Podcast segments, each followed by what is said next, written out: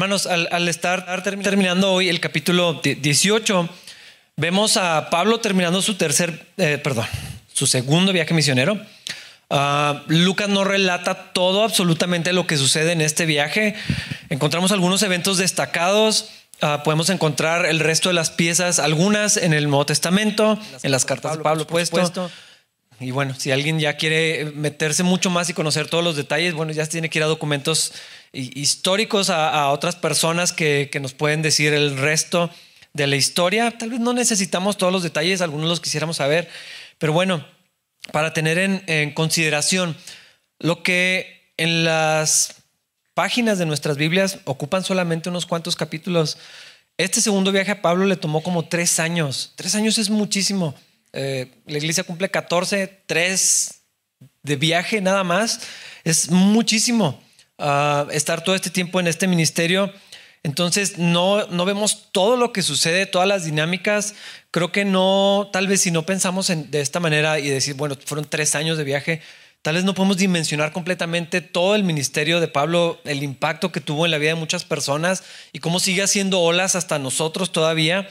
Ah, la semana pasada veíamos donde Pablo estaba en, Corinto, eh, el trabajo se volvió sumamente difícil por varias razones que ya mencioné, las dificultades financieras que lo obligaron a, trabajar de tiempo completo para poderse sostener porque no tenía suficiente para vivir, los conflictos que eran continuos en su viaje, mucha presión, muchos problemas, llegó a desanimarse, ah, llegó a estar muy enfermo, además esta lucha espiritual. Y luego lo difícil, de, o sea, la naturaleza difícil del ministerio en Corinto, una ciudad tan corrupta, Ah, tan decadente y, todo lo que esto implicaba, pero bueno, el Señor le recuerda, lo anima, le dice, Pablo, yo estoy contigo, sigue haciendo esto, Pablo se queda más tiempo, eh, mucho más de lo que se había ah, quedado en cualquier otro lugar, no estaba acostumbrado, o bueno, más bien no solía hacer esto, y aquí es donde retomamos la historia, continuamos con el resto de su viaje, y en esta sección va a aparecer una persona importante en el ministerio de la iglesia en este lado del mundo, eh, Apolos. La Biblia no habla tanto sobre él, pero sabemos que se convirtió en una figura destacada, tanto así, y, lo vemos al inicio de la carta a los Corintios, de la primera, cuando Pablo está abordando las divisiones, los problemas que tienen los Corintios unos con otros. Uh, Apolos era uno de esos líderes en el que se estaban inclinando. Nosotros somos de Apolo, de Apolos, no, nosotros de Pablo, nosotros nomás a Cristo. Bueno, se destacó de esta, de esta manera. Ah, pero, quiero hacer como un... detenernos un poquito, porque el pasaje realmente no, no está hablando sobre esto. Ah, para ver en estos versículos la importancia de, del ministerio o el servicio entre creyentes de manera privada y en, oposición a, a, lo público. Pocas personas llegan a tener un ministerio tan prominente, tan, tan visible como el apóstol Pablo. Esto no es la norma, no es en comparación o en porcentaje. Y aunque vivimos en una cultura donde fácilmente cualquier persona tiene acceso al resto del mundo, literal, a cualquier parte del mundo por medio de los recursos digitales, ah, y lo que quieras decir, lo que quieras compartir, vas a tener una audiencia. Es, es, fácil que esto suceda y sí es una bendición tener las plataformas disponibles para la obra del Señor en la pandemia yo no sé exactamente cómo se hubieran visto las cosas si no hubiéramos tenido la posibilidad, algunos, de transmitir, de comunicarnos con la gente, de poner eh, contenido en las redes para que la gente pudiera eh, conectar y, recibir. Pero el plan de Dios sigue siendo, como ha sido desde el principio, algo más cotidiano, algo más silencioso, algo mucho menos espectacular y para muchos tal vez hasta no deseado. El, llamado de los hijos de Dios sigue siendo el discipulado, en uno a uno, en grupos pequeños, en las interacciones cercanas de los creyentes. Y en un momento vamos a llegar a ese tema por la situación que, sucede aquí con, con Apolos. Ahorita vamos a llegar a esta parte. Ah, vamos a empezar a leer versículo 18. Dice, después Pablo se quedó en Corinto un tiempo más, luego se despidió de los hermanos y se fue a Cencrea, que quedaba cerca Allí se rapó la cabeza según la costumbre judía en señal de haber cumplido un voto. Después embarcó hacia Siria y llevó a Priscila y Aquila con él. Nunca supimos cuándo hizo Pablo este voto, ah, pero aparentemente pues se llegó el tiempo de su cumplimiento. Ah, ya sabemos todo lo que pasó, este concilio en Jerusalén, el mensaje de Pablo. A veces las cartas estaban escritas por esta razón. Ya no estamos bajo la ley, ni la de Moisés ni ninguna otra. Ah, Pablo no creía que debíamos de cumplir con los mandamientos de la ley. Salvación por fe, eh, por, la gracia de Dios. Vida cristiana de la misma manera, eh, solamente por la gracia de Dios, recibida por medio de la fe. Este era el evangelio que Pablo recibió del Señor, es el evangelio que vivía y es el evangelio que predicaba. Entonces, ¿por qué está cumpliendo votos del tiempo de Moisés? Ah, allá en el capítulo 6 del libro de los números se describen las instrucciones para los que hacían un voto de Nazareo, un voto especial, consagrándose de una manera ah, temporal y especial, a hombre o mujer, para el Señor. Es decir, alguien hacía una promesa o se apartaba de cierta manera para el Señor o pedía algo a Dios, una ayuda, una bendición, una respuesta, ah, mientras buscaban a Dios consagrados de esta manera. Pablo lo hizo y se, bueno, era cuando se dejaban crecer el cabello y vienen las instrucciones, tenían que abstenerse de, no solamente de tomar vino, sino de cualquier producto, de nada de uvas. Vienen varias cosas que tenían que hacer. Ah, Pablo hizo esto, no sabemos exactamente por qué hizo este voto uh, que él buscaba de Dios, que le ofreció al Señor. Y aunque no estaba bajo la ley de Moisés, pues Pablo seguía siendo judío, con tradiciones judías, con una cosmovisión, sí transformada por el Evangelio, pero informada por todo su contexto familiar. Uh, era la cultura de su nación, así había sido instruido, además del mensaje de Cristo. Entonces el voto de Pablo no venía del deseo de ganar el favor de Dios, no tenía nada que ver con salvación, ni justicia, ni para recibir la gracia. Eh, no esperaba que otros lo hicieran, no estaba pidiéndole a Timoteo que lo hiciera, ah, no lo veía como algo que los cristianos tenemos que hacer, era un compromiso personal y parece ser que está privado. Nadie sabe de qué era este voto, por qué lo hizo, ni cuándo lo hizo, pero se cumplió y esto, bueno, alteró un poquito el trayecto de su viaje. Versículo 19. Primero se detuvieron en el puerto de Éfeso, donde Pablo dejó a los demás. Mientras estuvo en Éfeso, fue a la sinagoga para razonar con los judíos. No se nos dice mucho aquí de lo que pasó en esta ciudad, en Éfeso, lo importante de la ciudad y del ministerio que sucedió allí. Pero bueno, sabemos en el Nuevo Testamento tenemos esta buenísima carta de Pablo a los Efesios. Pablo haciendo lo que siempre hacía, aprovechando el tiempo, va a la sinagoga, busca a los judíos, hace conversación con ellos y desde las escrituras los lleva a Cristo. Es lo que siempre hacía y aquí también pues, lo está haciendo su ministerio. Versículos 20 al 22. Le pidieron que se quedara más tiempo, pero él se negó. Al irse, sin embargo, dijo, si Dios quiere, regresaré. Entonces zarpó de Éfeso. La siguiente parada fue en el puerto de Cesarea y de allí subió y visitó a la iglesia de Jerusalén y luego regresó a Antioquía. Por el voto que había hecho, Pablo estaba obligado a ir a Jerusalén para cumplir con este compromiso. El voto se cerraba o se entregaba con ciertos sacrificios de unos animalitos. Y esto causó que dejara a los hermanos de, de Éfeso más pronto de lo que todos, incluso él mismo, hubieran querido. Y regresar era algo que todos deseaban. Por supuesto, siempre era alguien que, Pablo, quédate más tiempo, enséñanos más. Ah, pero Pablo dice esto que yo creo que la mayoría lo decimos como de protocolo. No, pues si Dios quiere. Uh, pero Pablo había aprendido bien a ser dirigido por, por el Señor. Así, así vivía Pablo. Siempre sensible a la dirección del Espíritu Santo. Sus planes eran dictados por el Señor mismo o eran enderezados por, por Dios. Y vemos cómo Pablo sabía depender de Dios. Ah, yo, sé que esto me, tuve que regresar cuando estaba eh, preparando mis notas, porque creo que muchas veces nosotros usamos estas frases sin pensarlo o a veces sin creerlas. Sí, si Dios quiere. Eh, no mañana, sí, con el favor de Dios. Primero Dios. Ah, estamos muy acostumbrados a decir estas cosas, a escucharlas, y, creo que muchos ni siquiera lo creen. Ah, pero la palabra de Dios en la carta de Santiago nos enseña que no debemos ni podemos jactarnos del día de mañana, sino que antes de afirmar las cosas como ciertas, el próximo año vamos a ir, vamos a hacer esto, eh, Santiago escribe que digamos si el Señor quiere.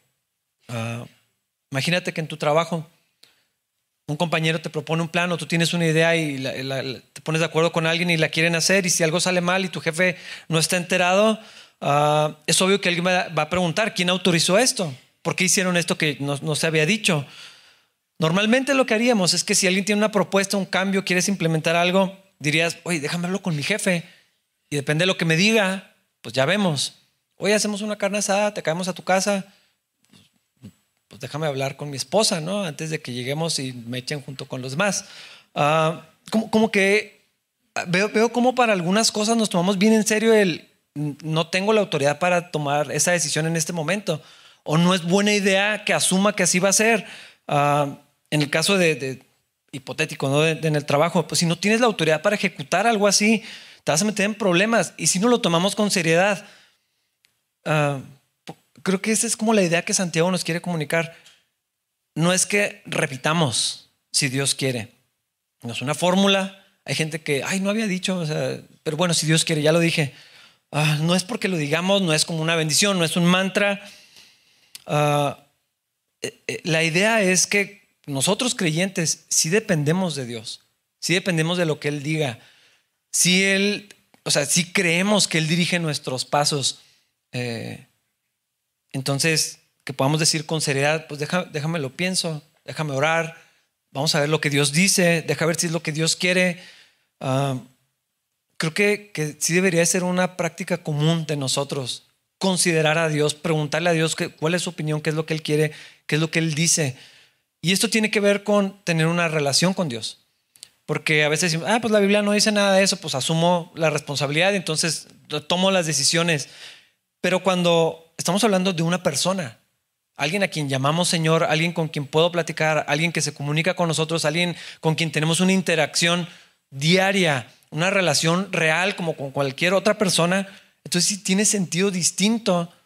Antes de, hacer las cosas, de planearlas, de afirmarlas, más importantes de la antigüedad y, obviamente en el imperio romano, ah, o sea, en los libros de historia le encuentras el faro de Alejandría como una obra impresionante, la biblioteca de Alejandría, todos los documentos que se perdieron en este incendio de cultura, de ciencia, ah, quién sabe qué tantas cosas había ahí que, se perdieron. Era una ciudad muy importante, después de Roma, en el Imperio Romano probablemente era la segunda más importante, la más influyente. Ah, la gente de allí era muy culta, muy preparada y así era Apolos, el que viene llegando a la ciudad de Éfeso versículos 25 y 26, había recibido enseñanza en el camino del Señor y les enseñó a otros acerca de Jesús con espíritu entusiasta y con precisión. Sin embargo, él solo sabía acerca del bautismo de Juan. Cuando Priscila y Aquila lo escucharon predicar con valentía en la sinagoga, lo llevaron aparte y le explicaron el camino de Dios con aún más precisión. Pablo, ah, él mismo cuando escribe la carta a los Corintios, él lo dice, de los llamados, no muchos son personas importantes. No hay tantos sabios, no hay tantas personas que a los ojos del mundo sean ricos o poderosos, así, así lo, lo describe Pablo, pero no dice que ninguno. Uh, Apolos era alguien especial en ciertos términos, era alguien muy bien preparado, con unos dones impresionantes, ah, muy elocuente, bueno para hablar, articulado, tenía esta gracia para, para comunicarse y encima de todo con un ánimo inmejorable. Y dice que era alguien muy entusiasta, tenía mucho ánimo, era algo que le gustaba hacer y que era bueno para hacer. Y entre muchas otras cosas, con seguridad, ah, de todo lo que había aprendido, Apolos había sido instruido, como dice aquí, en las cosas de Cristo y hasta podía hablar con precisión acerca del Señor. Aquí la cosa es que su mensaje estaba incompleto. Era bueno, era convincente, era efectivo, era preciso, pero le faltaba algo. Aún así, la gente estaba conociendo al Señor por la predicación de, Apolos. Él lo que sabía lo estaba comunicando a, a, otras personas. Pero con un mensaje incompleto, pues nada más puedes ir hasta donde ese mensaje te permite. Estaba limitado por la falta de conocimiento. Y yo pienso que aquí entre nosotros hay muchos, tal vez algunos, en la misma situación que, que Apolos. Ah, y gracias al Señor, eso es algo que tiene solución. Algunos conocen un poco, algunos más, algunos están muy preparados, ah, pero creo que podemos ampliar, así como, como sucede con, con Apolos, ah, nuestro entendimiento de las cosas en el Evangelio, en todo lo demás también. Y el mismo Señor Jesucristo, Él creó un esquema para hacer esto y este es el discipulado. En la vida cristiana esto no tiene sustituto. Ah, Apolos ya tenía dones, ya estaba preparado para hablar, sabía hacerlo, e, era algo que, él tenía, tenía conocimiento general eh, de cultura y, lo más importante, del camino del Señor. Pero según Pablo, él solamente tenía la información hasta el bautismo de Juan. Eso quiere decir, aunque no es claro en la, en la escritura, que tal vez no conocía sobre el Espíritu Santo, el cumplimiento de la, de la promesa de Jesús de que vendría eh, el Espíritu y viviría en los creyentes, tal vez otra parte del Evangelio. No sabemos exactamente hasta dónde llegó su entendimiento. Tal vez no sabía nada de la vida en la gracia, de la comunión con Dios, de la unión con Cristo, el nuevo corazón que Jesús nos regala cuando nacemos de nuevo y somos una nueva criatura, el sello en nosotros del Espíritu Santo, la presencia del Espíritu Santo en el creyente, no sabemos exactamente qué era lo que sabía y lo que desconocía, dónde estaba esa línea. Aún así su mensaje era contundente, estaba siendo utilizado por Dios y la, gente lo estaba escuchando de buen ánimo, era alguien fácil de escuchar, probablemente agradable de, de oír. Y estaban allí Priscila y Aquila, que Pablo se los había llevado después de todo el tiempo que había pasado con ellos allá en Corinto. Vivió en su casa, trabajó con ellos, desarrolló una relación cercana con ellos. En este viaje se los lleva no sabemos cómo fue eso. Tenían ahorros, dejaron el negocio encargado, seguían trabajando en el viaje, aprovecharon para hacer ventas en el viaje, no lo, no lo sabemos, pero allí están con Pablo. Y luego Pablo se va, se quedan ellos ahí, están escuchando a Apolos ah, y toda esa inversión que Pablo había hecho en Priscila y Aquila, pues ahora iba a tener un fruto más allá de ellos mismos.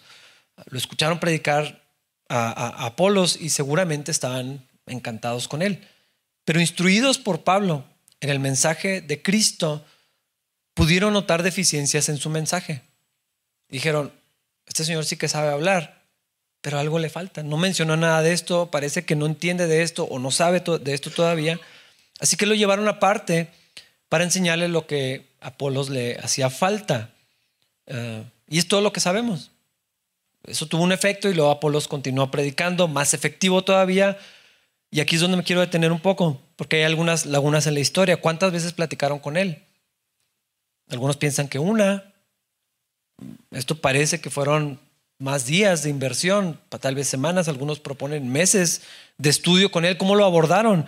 Ah, ellos eran una pareja acostumbrada a hablar con personas, no les intimidaba, por supuesto, la gente de negocios, no creo que les intimidara la cultura de Apolos, pero como quiera era un desconocido. Tenían que comenzar o tenían que tener una relación con él, hacer alguna conversación lo suficiente para poder decirle, ah, bueno, hay algo que no conoces, no sé cómo fue todo esto, le preguntaron directamente si quería aprender más, le sacaron una plática al terminar la conferencia, tuvieron que validar la capacidad de ellos de enseñarlo, cómo le presentaron las ideas, las verdades del Evangelio de una manera que él las pudiera recibir. Nada de esto se menciona aquí. Ah, ellos no eran Pablo, no tenían una carta de presentación de, ah, Pablo, sí, todo el mundo conoce a Pablo. Apolos, pues hasta donde sabemos, no sabían nada de ellos hasta este momento. Yo creo que tuvieron que pasar muchas cosas, alinearse algunos elementos para que todo esto pasara como fue. Ambas partes tenían que tener interés, ambas partes tenían que ser humildes, Ah, al menos tenía que haber algo de relación para poder hacer esto, aunque ésta se desarrollara con, el tiempo. Tenía que haber coincidencia en los tiempos y en las actividades, ah, tanto de Apolos como de Priscila y Aquila, pues ellos tenían un negocio que sostener. Ah, tal vez hasta esa cosa que nosotros le decimos como clic o, química. Hay gente con la que conectas más fácil que, que con otro. Ciertas afinidades, ciertas características, el contexto familiar, cultural, social, algunas cosas de carácter, de gustos, de etapa de vida o de edad. Ah, tal vez tenían personas en común aparte de, Pablo, no, no sabemos. Y a propósito estoy diciendo todo esto para poder reflexionar un poquito más en el tema del discipulado. Nosotros sabemos, el Señor Jesucristo tocó la vida de miles de personas por medio de su obra aquí en la tierra. Esa era la idea desde el principio. Para eso vino Cristo, para traer salvación a muchos, a todo aquel que, ponga su fe en el Señor. Ah, ese era su propósito, eso fue enviado por generaciones hasta que Él vuelva. Y lo que hizo estando en este mundo también fue muy diverso, cumplió con muchos objetivos. Me encanta leer en los evangelios la, vida de, Cristo, lo que se nos representa, las interacciones que tenía. Pasó tiempo con muchas personas y a veces su mensaje fue con multitudes. Tenemos, cuando menos, registradas dos ocasiones donde había miles y les dio de comer también. Ah, muchas otras fue en privado, uno a uno, en algunos encuentros que parecen totalmente aleatorios o hasta extraños, fuera del contexto, fuera del protocolo normal para los judíos o para un maestro judío. Su mayor enfoque estaba en Israel, pero como quiera tuvo interacciones eh, importantes, momentos con, personas extranjeras. Hubo enfermos que sanaron, eh, pasó tiempo con los que eran rechazados por la sociedad, trabajó con soldados, líderes de las sinagogas, eh, bueno, en el templo, los sacerdotes, estuvo con prostitutas, gente de negocios, personas muy sencillas también, pecadores, así le decía a la gente, y come con los pecadores con los guardianes de la ley, con los maestros. Podríamos decir que estuvo con toda clase de personas. Pero él eligió a doce para un ministerio más intenso y personal. Si van conmigo al Evangelio de Lucas capítulo 6, perdón, sí, capítulo 6, versículos 12 al 16. Dice, cierto día, poco tiempo después, Jesús subió a un monte a orar y oró a Dios toda la noche. Al amanecer llamó a todos sus discípulos y escogió a doce de ellos para que fueran apóstoles. Sus nombres son los siguientes. Simón, a quien llamó Pedro, Andrés, hermano de Pedro, Santiago, Juan, Felipe, Bartolomé, Mateo, Tomás, Santiago, hijo de Alfeo, Simón, a quien llamaban el celote, Judas, hijo de Santiago, Judas Iscariote, quien después lo traicionó. De toda la gente que lo seguía, él escogió a doce para ser sus enviados, para pasar más tiempo con ellos. Ah, en Marcos 3:14 lo pueden, pueden ver en la pantalla, también lo menciona. Dice, luego nombró a doce de ellos y los llamó sus apóstoles. Y aquí explica un poco más del propósito. Ellos lo acompañarían y él los enviaría a predicar y les daría autoridad para expulsar demonios. El Señor eligió a doce a propósito. Y si nos metemos a investigar la repetición del número 12, lo vas a encontrar muchísimo 12 tribus, 12 ah, columnas, 12 canastas, un montón de esto. No sé qué significa exactamente el 12 en este contexto, realmente no importa. No vamos a profundizar en esto hoy.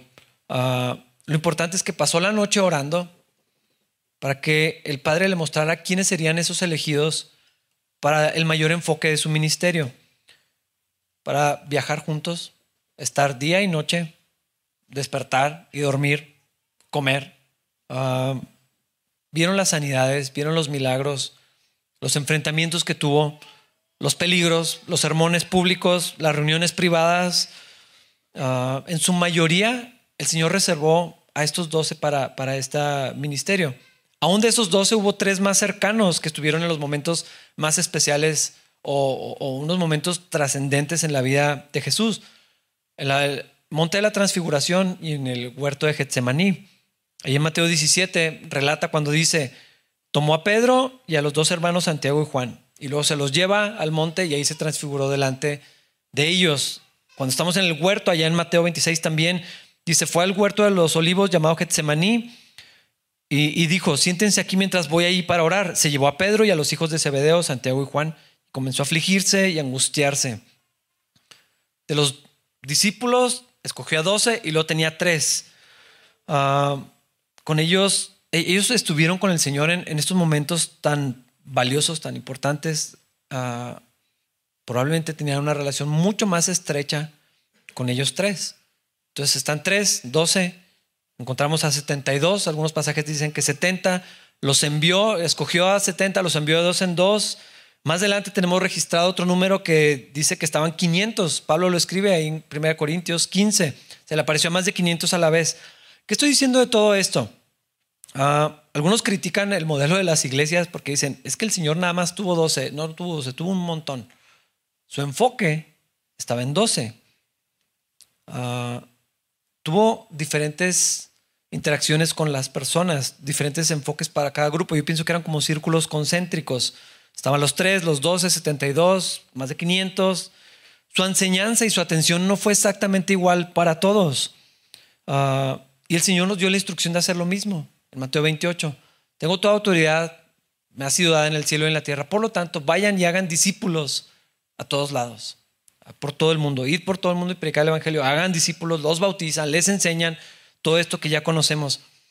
Hermanos, a lo que voy es que la instrucción del Señor, el deseo del Señor, el modelo del Señor, es que hagamos discípulos. No solamente que prediquemos el Evangelio, sino que hagamos discípulos. Y yo sé que han escuchado mucho de esto. Si tienen un tiempo como cristianos, ¿qué es un discípulo? Es un seguidor, imitador, alumno, aprendiz, practicante, ayudante, amigo y colaborador. Todo esto y tal vez mucho más al mismo tiempo. Hemos estado viendo cómo el apóstol Pablo hacía lo mismo. Encontró a Timoteo, lo vio útil para el ministerio y se lo lleva y bueno, le, invirtió muchísimo tiempo. Pablo hacía parecido al Señor Jesucristo, su predicación era masiva, a veces en otros grupos, siempre estaba teniendo conversaciones con la gente, invertía más en algunos, pero luego vemos la inversión en, Timoteo, en Priscila y Aquila, y así lo podemos ver. Siempre tenía a uno o dos personas más cercanas en quien invertir la mayoría de su tiempo, sus recursos, su conocimiento. Eran sus discípulos. Lo más importante, hermanos, en la vida cristiana ya lo sabemos, es amar al Señor. Es conocer a Dios, tener una relación cercana con Él y vivir la vida con el Señor. Pero aún el mismo mandamiento, cuando le preguntan al Señor, eh, la respuesta estaba ligada y el segundo es igual de importante. Amar a tu prójimo como a ti mismo tiene que ver con los demás. Y lo podemos unir al mandamiento del discipulado. Otras personas en mi vida otras personas alrededor de mí. Ah, eso sí hace diferente también a la vida cristiana de solamente una reunión para hacer algo juntos. Es decir, pues ahora nos juntamos, no hay tantos contextos donde vamos a estar todos, pero no es nada más para venirnos y, ah, bueno, qué bueno que nos vimos y, nos vamos. Dios quiere muchísimo más y lo hemos visto y lo seguimos viendo cada vez que estudiamos en el Nuevo Testamento, unos a los otros, unos a los otros. Los dones que hemos recibido de parte del Señor tienen la idea de que edifiquen a otros. Los dones espirituales y todo lo que Dios me ha dado tiene el propósito de que lo que Dios me encargó, lo que Dios puso en mis manos, yo lo utilice para bendecir a los demás. Para que otras personas en mi vida y otra vez a lo mejor también en diferentes niveles. Hay gente con la que voy a tener más afinidad, más conexión y más tiempo y luego se van abriendo los círculos eh, hasta tocar a las demás personas de diferente manera. Pero Dios quiere personas en mi vida. Y uno de los regalos más grandes que el Señor nos ha entregado en Cristo es la iglesia, es la comunidad, son los demás. Para mi bendición, para mi bien, para mi protección, para mi beneficio, para mi crecimiento y el de los demás también, eh, Dios obrando a través de mí. Somos discípulos de Cristo pero aprendemos a hacerlo siendo discipulados por alguien más. La vida cristiana tiene una plenitud más grande de la que muchos están perdiendo porque no tienen esta vida de comunidad con otros. Necesitamos a otras personas en nuestra vida, alguien de quien aprender y alguien a quien compartir yo también. No todo es yo necesito aprender, no, no está centrado en nosotros, es unos a los otros, personas que me disipulan, personas a quienes yo estoy disipulando, gente que invierte en mi vida, gente que me enseña cosas, gente que me modela a Cristo. Cuando vemos en la Biblia el carácter de Cristo, sí es maravilloso verlo. Podemos conocer al Señor a través de la palabra, pero a veces necesitamos un visual de eso. ¿Cómo se ve esto que estoy leyendo? Y luego encontramos a personas. Decimos, ok, así se modela esto. Aquí entiendo la teoría, esto es la verdad y así se ve en la práctica.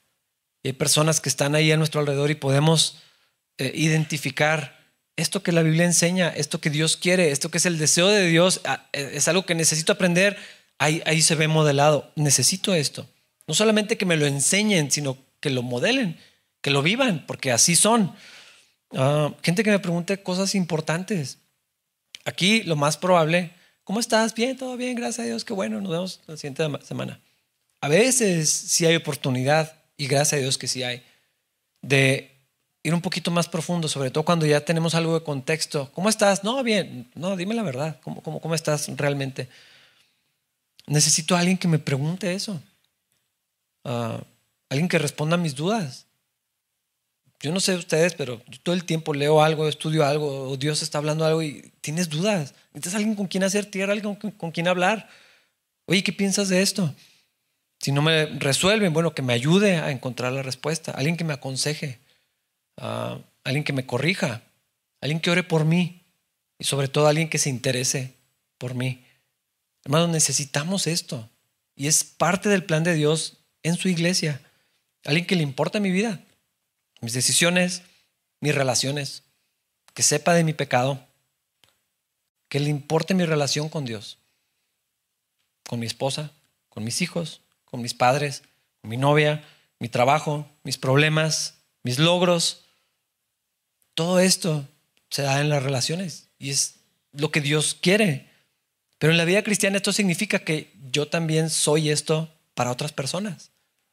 No es nada más necesito que me ayuden. Todo el tiempo, porque si lo necesitamos. Pero tanto así que nunca le pregunto yo a nadie, le enseño yo a nadie, comparto con nadie, todo se trata de mí, todas las conversaciones que hay acerca de mí. Hay otra cosa que Dios quiere que es mucho mejor, donde es simultáneo. La predicación de los domingos creo que es un modelo que contribuye a nuestro discipulado. Definitivamente, si podemos aprender cosas los domingos, una predicación, una clase, un curso, uh, sí me ayudan estas cosas, a, entender, a aprender, a, surgen dudas, me hace pensar, me hace buscar, me hace, ah, ok, no había pensado en eso. Sí, sí lo necesitamos. Pero hermanos, no todo puede ser y no todo debe ser corporativo. A veces estamos esperando que se organice el grupo, que se abra la clase, que, que, suceda algo para que entonces yo pueda aprender o participar. Como el problema es que es como un consumidor. Pues voy y no tengo que tener interacción. Nadie tiene que saber nada de mi vida. Lo que Dios quiere es otra cosa y es el modelo de Cristo y lo estamos viendo en la vida de Pablo. Ah, Dios quiere que tengamos relaciones cercanas con otros creyentes. Tampoco estoy en contra de la institución de la iglesia. Obviamente no estoy en contra de eso. Y no estoy diciendo todo tiene que ser solamente en grupitos entre semana. Para nada estoy diciendo eso. Son las dos cosas al, mismo tiempo, pero sí necesito relaciones cercanas con otros creyentes. La familia es obviamente el primer lugar para el discipulado, y esto lo vemos desde el Antiguo Testamento. La orden era, van a, enseñar estas cosas a sus hijos, se las van a repetir todo el tiempo, en la mañana, cuando coman, cuando viajen, cuando salen, cuando entran, cuando se acuestan, lo ponen en la pared, lo ponen en todos lados, van a estar hablando de esto. Este es el primer lugar y el más importante para el discipulado. Ah, si los padres no estamos haciendo esto, estamos fallando. A veces le dedicamos más tiempo a que aprendan alguna actividad, a que tengan, ah, no sé, que sepan hablar tres idiomas y, deportistas y, las cosas de Dios eh, totalmente secundarias. Ah, sí creo que es un error enorme cuando jamás se menciona las cosas de Cristo, ni de la palabra de Dios, ni de la Biblia, ni, de la vida cristiana en, el hogar. Ah, allí tiene que haber discipulado, pero creo que Dios quiere llevarnos a crecer en esta área aún más. Si yo solamente quiero estar con mis amigos cristianos, a lo mejor, qué bueno, con mis iguales, con la gente que tenemos los mismos gustos o etapas de vida en común. Hermanos, yo estoy seguro que de alguna manera sí estamos inhibiendo la obra de Dios en mi vida, lo que Dios quiere hacer, lo que Dios me quiere enseñar y lo que Dios quiere hacer también a través de mí. Si solo, si yo no pienso en dedicar nada de mi vida con personas en otra etapa de vida, mayores que yo, menores que yo, diferentes en gustos y actividades que yo, también me estoy perdiendo la bendición del Señor en mi vida y también estoy evadiendo la responsabilidad que tengo delante de Dios de ser un instrumento del Señor para la bendición, el crecimiento, la, seguridad de otras personas que necesitan eso. Y yo creo que de acuerdo a la Biblia, todos podemos participar en esto y todos debemos participar en esto. No hay alguien que, que ya no lo necesite. Y el que cree que lo necesita, entonces, ¿por qué no estás enseñando a todos los demás si ya eres tan profesional, cristiano profesional? Y tiene que ser hacia arriba y hacia abajo. Alguien que me enseñe y alguien a quien enseñar. No tiene que ser necesariamente tomar una clase, que tal vez sí abramos unas. No tiene que ser necesariamente estudiar un libro, que es muy útil y tal vez algunos pueden empezar por allí. No tiene que ser tan programado, aunque a veces se tiene que hacer o no se logra nada. Ah, tiene que ver más con compartir mi vida con otras personas, con abrir, abrir mi casa, abrir mi vida, a que la gente pueda verme y yo ver a la, vida de, otros. Todos hemos tomado malas decisiones. Algunos las, hemos hecho peor que otros, pero estoy seguro que todos. Y a veces decimos, es que no hubiera hecho esto, es que ¿por qué no pensé en esto? Ah, hemos pasado malos tiempos, estoy seguro. Algunos están pasando por un muy mal momento ahora. Circunstancias dolorosas, aprendizajes de vida, experiencias, o a veces nada más la etapa de vida, de hijos, de escuela, de trabajo, de desempleo, de noviazgos, de bodas, de desamor, de corazones rotos, todas estas cosas normales en la vida. ¿Por qué no avisarle al que viene tras de nosotros, de los peligros que están ahí? A veces lo decimos hasta como con cierta jactancia, es que he aprendido un montón porque me caí en muchos hoyos. ¿Por qué no le estás avisando a alguien que va caminando en dirección al, hoyo y que sabes que se va a caer y ¿por qué no le dices? ¿Por qué no te acercas para, para ayudarlo a que no tropiece donde tú ya fallaste. porque no queremos ayudar a los que no saben lo que nosotros lo aprendimos por medio del sufrimiento? Consolar a otros como hemos sido consolados. Dice la palabra de Dios que así es. Damos y consolamos a otros con la consolación que hemos recibido del Señor. Así, sí, yo ya pasé por eso, qué duro. Pues acércate, anímalo, dile algo que ya sabes cómo se siente eso.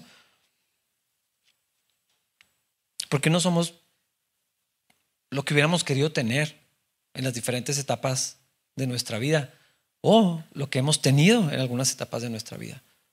Alguien que se acercara, alguien que nos saludara, alguien que nos pusiera atención, alguien que nos animara, alguien que nos desafiara.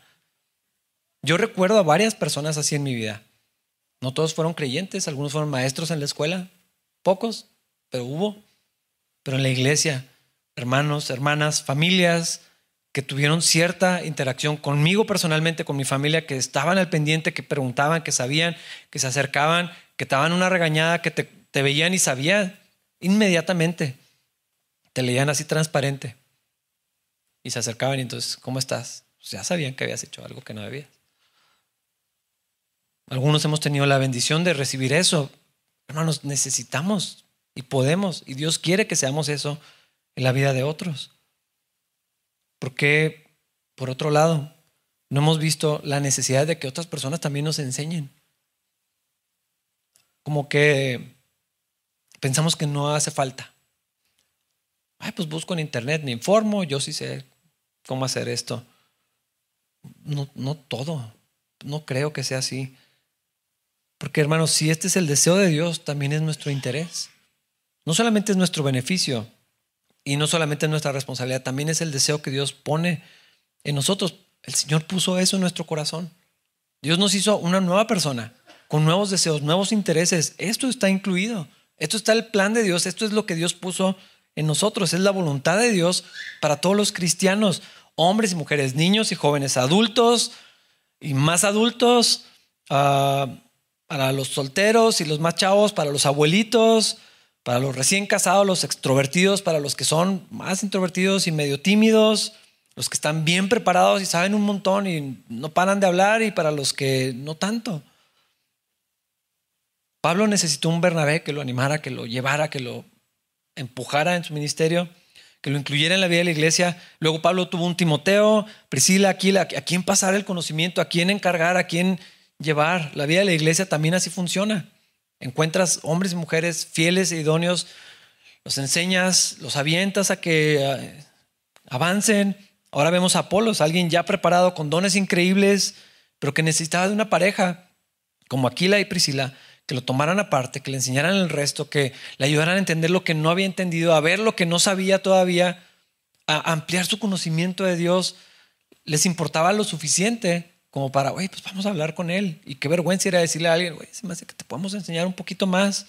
Ah, Y entonces él, si ya era un instrumento de Dios, se convirtió en algo todavía más maravilloso en las manos del Señor.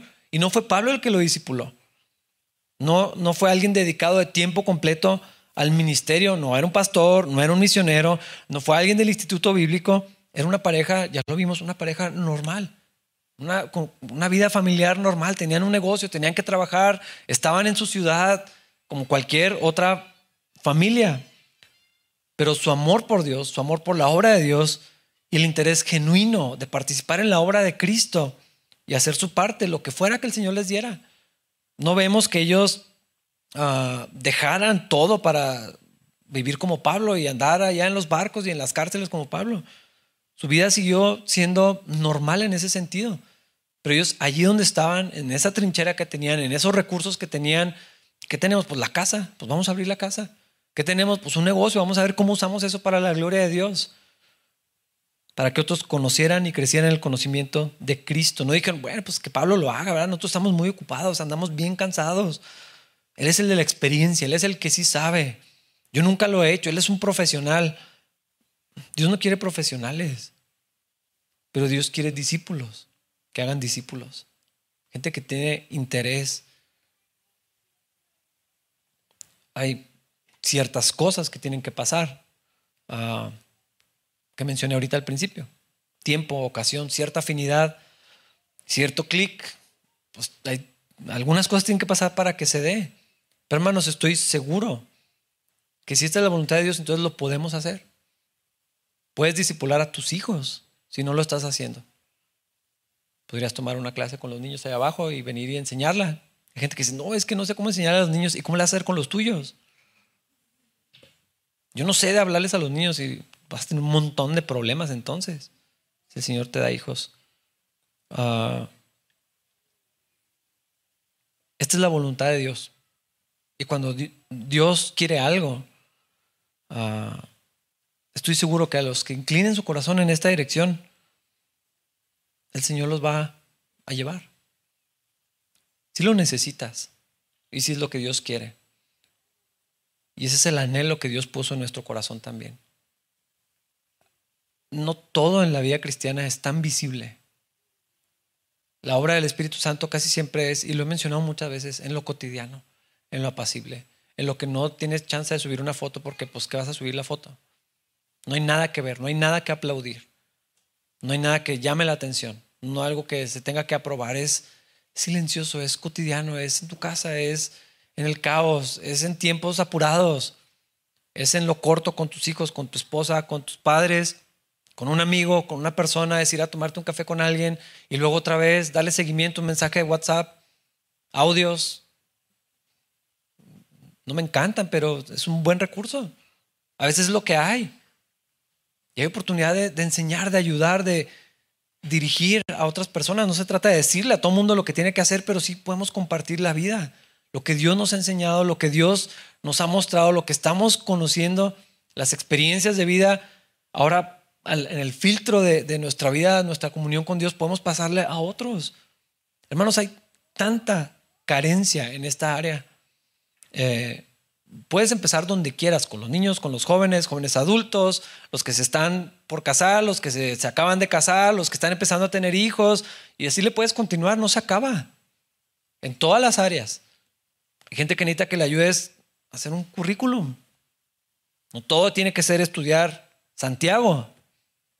Gente que necesita saber cómo conducirse con el sexo opuesto con los chavos y eh, ayudarlos a ver cosas que no están viendo. ¿Qué haces cuando tu hijo tiene un berrinchote? A necesitas a alguien que ya pasó por eso. Y así le puedo, le puedo seguir. Hermanos, esto es algo que puedes comenzar ya. No tienes que esperarte hasta mañana, ah, porque esta es la voluntad de Dios. Y el que busca pasar tiempo y Dios, Dios va a mostrarlo, Dios va a ser obvio, alguien que te pueda enseñar, alguien que te pueda ayudar y también alguien con quien invertir. Sí es una bendición estar con tus pares, la mayoría del tiempo así va a ser, qué bueno que lo hagan, pero no se limiten y no inhiban la obra de Dios que quiere hacer en ti y en otros al reducirlo nada más a, eso todo el tiempo. Ah, creo que Dios quiere hacer algo más, algo puedes empezar ahora. Y el efecto en tu vida y en la vida de otros es es una bendición enorme. Cuando tienes a quien ver el modelo de Cristo, ah, ok, así se ve, y quién te enseña y le puedas preguntar y a veces te da pena y qué vergüenza, pues va a pensar otra cosa de mí. Y, pero como que ya le preguntas y también todo eso que ya tienes, empezarlo a, a echar para atrás con los que vienen atrás. El efecto, hermanos, de esto es maravilloso porque es el plan de Dios hay vida de iglesia, hay vida de comunidad. Entonces se ve los unos a los otros. Los dones que el Señor nos dio se empiezan a, utilizar y, tienen el efecto para el que Dios nos los entregó. No en grupos grandes, a veces sí. La mayoría de las veces yo pienso que no. Tal vez no sea fácil y puedes estar seguro que ah, vas a tener algunas dificultades o problemas o yo qué sé. Pero como el Señor quiere que lo hagas, Él va a estar contigo. Esa es la promesa que Él hizo. Vayan y hagan discípulos. Todo lo que dice. Y aquí yo estoy con ustedes. Con Pablo, Pablo, sigue haciendo esto porque yo estoy contigo. Y así, hermanos, ustedes, estoy 100% seguro. El Señor no es la promesa de que va a estar. Ya está con nosotros. Esto es lo que Dios quiere. Vamos a hacerlo para la gloria de Dios. Miren lo que pasó en la vida de Apolos, versículos 27 y 28. Apolos pensaba ir a Acaya y los hermanos de Éfeso lo animaron para que fuera. Les escribieron a los creyentes de Acaya para pedirles que lo recibieran. Cuando Apolos llegó, resultó ser de gran beneficio para los que por la gracia de Dios habían creído. Refutaba a los judíos en debates públicos con argumentos poderosos, usando las escrituras, les explicaba que Jesús era el Mesías. El efecto en la vida de Apolos fue inmediato. Y yo sé que esta no es una lección de discipulado, nomás no podía dejar de ver qué hubiera pasado si Priscila y aquí hubieran dicho, bueno, pues ojalá que Pablo luego tenga un tiempo con él. Ah, no sabemos cuánto tiempo le dedicaron, tal vez si fue solo una reunión, pero el mensaje del Evangelio llevado con amor, con interés genuino, bien aplicado, bien eh, enseñado. Así se ve la vida cristiana. Esto es lo que Dios hace, esto es lo que Dios nos dio. Eso fue suficiente para que Apolos fuera usado aún más para traer bendición, para traer crecimiento, para traer vida eterna a muchas personas más. no sé cuándo van a empezar, espero que pronto, como quiera que eso se vea. Tiene tantas formas, ni siquiera vamos a acabar de darles todas las ideas. Si alguien tiene alguna duda de esto, acérquese conmigo y le puedo dar tres ideas, cinco, quince, veinticinco ideas para que empiecen a hacer algo ya. Vamos a ponernos de pie para orar. Señor, gracias por tu palabra, gracias por tu deseo, Señor, y tu plan de que nos sirvamos los unos a los otros. Ayúdanos a ver cómo hacer eso, Señor. Yo estoy seguro que hay gente que no sabe ni por dónde empezar. Tengo que estudiar, tengo que dar una clase, yo no sé qué están pensando, con quién, quién me va a enseñar, quién me ayuda a mí, cómo le hago yo. Señor, todas esas cosas yo sé que tu espíritu nos puede mostrar y nos puede guiar. Pero tenemos que dar esos pasos de fe y te pido, Dios, que empujes a mis hermanos en esa dirección que busquen de quién aprender, a que busquen eh, ver cómo se ve modelado el Evangelio en la vida cristiana. Y a que abran sus vidas también para compartir con otros, con uno, con dos tal vez, con un grupo. Señor, yo estoy seguro que este es tu anhelo para nosotros y sé que vas a traer mucha bendición cuando caminemos en obediencia en esto que nos dices. Estoy seguro que lo podemos hacer porque tu Espíritu está en nosotros, Señor y el deseo de hacer tu voluntad lo has puesto en nuestro corazón. Glorifícate, Señor, en todas nuestras vidas. Para tu gloria, Señor, queremos hacerlo para bendición de tu iglesia, para que la gente pueda conocer a Cristo. Te lo pedimos en su nombre. Amén.